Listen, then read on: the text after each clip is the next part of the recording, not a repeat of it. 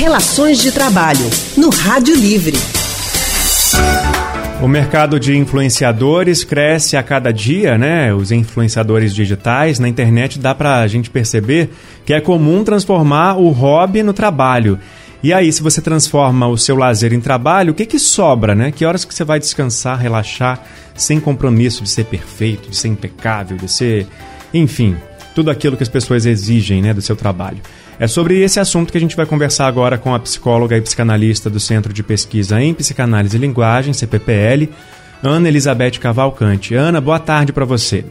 Boa tarde, Leandro. Boa tarde a todos os ouvintes. Como é que deve ser feita essa distribuição do tempo quando o hobby se torna trabalho? Para não ficar o tempo todo só trabalhando ou também não acreditar que está o tempo todo só se divertindo? É, a, é a monetização do hobby, né, Leandro?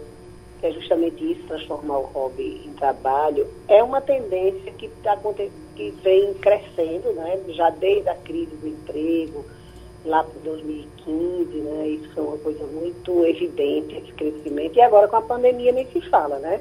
Porque as pessoas precisam arrumar um meio né, de dar conta da, da, da ausência de emprego, né?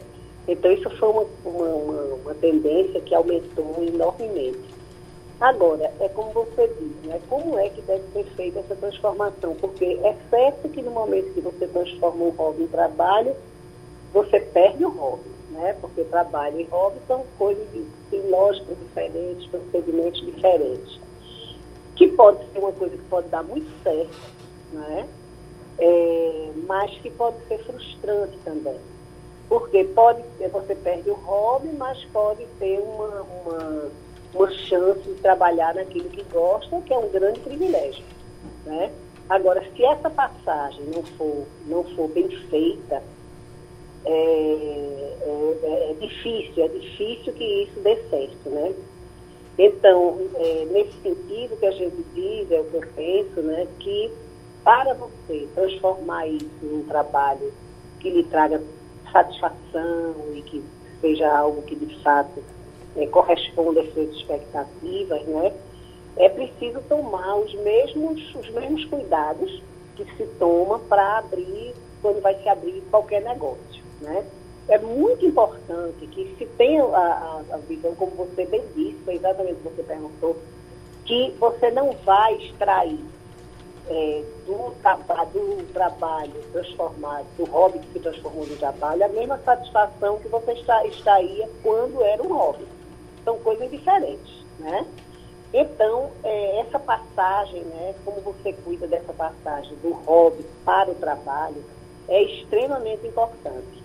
Então, é, e muito, a gente vê muito insucesso nesse sentido quando essa passagem não é cuidada. Aquela história, Leandro, uhum. que você diz assim, ah, uma pessoa cozinha divinamente, então é, é, é, vamos então transformar isso num trabalho, abre um restaurante, ou entrega, faz entrega. Quer dizer, isso pode ser uma, um equívoco, porque a pessoa pode ser muito bom cozinheiro e não ter as condições né, de ser um, um empresário, um microempresário. Como também as pessoas fazem coisas muito bonitas, bijuterias, como hobby, dão, dão de presente. No momento em que pretende é, oferecer isso como trabalho, aí também não, não, uhum. não toma os cuidados necessários e pode se transformar numa grande frustração. E aí a casa da pessoa vira uma bagunça também, porque não Exato. tem mais separação de espaço, de lazer, de descanso, de trabalho. Exatamente. É complicado mesmo. Exatamente, você tende a, a, porque aí você tende a, a ir para uma, uma, uma situação profissional sem mantendo aquilo que é doméstico. É. Então é um desastre completo, né? É muito importante que quando a pessoa, é, e, que pode ser, como eu já disse, uma coisa muito uma alternativa, muito boa, muito, muito importante, e ainda mais nesse momento né, de tanta dificuldade de emprego formal, é importante que se a pessoa tiver condições, possa fazer isso, representa uma grande alternativa. Agora, para isso é preciso né, tomar os cuidados, pesquisar o mercado, ver se aquilo que você oferece, tanto de, de, de produtos como de serviços, se é alguma coisa que tem consumidores, que tem uhum. gente que está precisando disso, né? Depois, qual a viabilidade financeira? Isso é muito importante, porque quando você faz uma coisa domesticamente, é, a perspectiva financeira é uma, mas para você fazer profissionalmente a perspectiva é outra, né?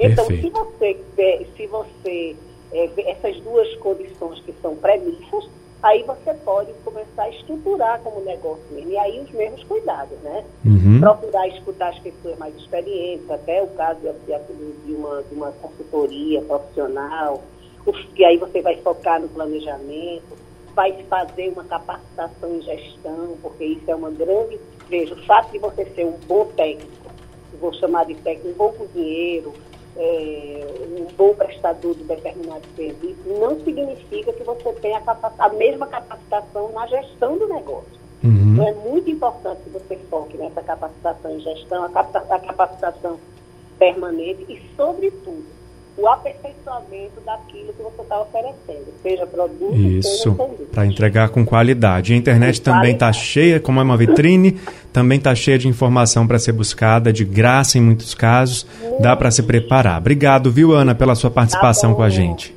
Até quarta, viu, A gente acabou de conversar com a psicóloga e psicanalista do Centro de Pesquisa em Psicanálise e Linguagem, CPPL, Ana Elizabeth Cavalcante.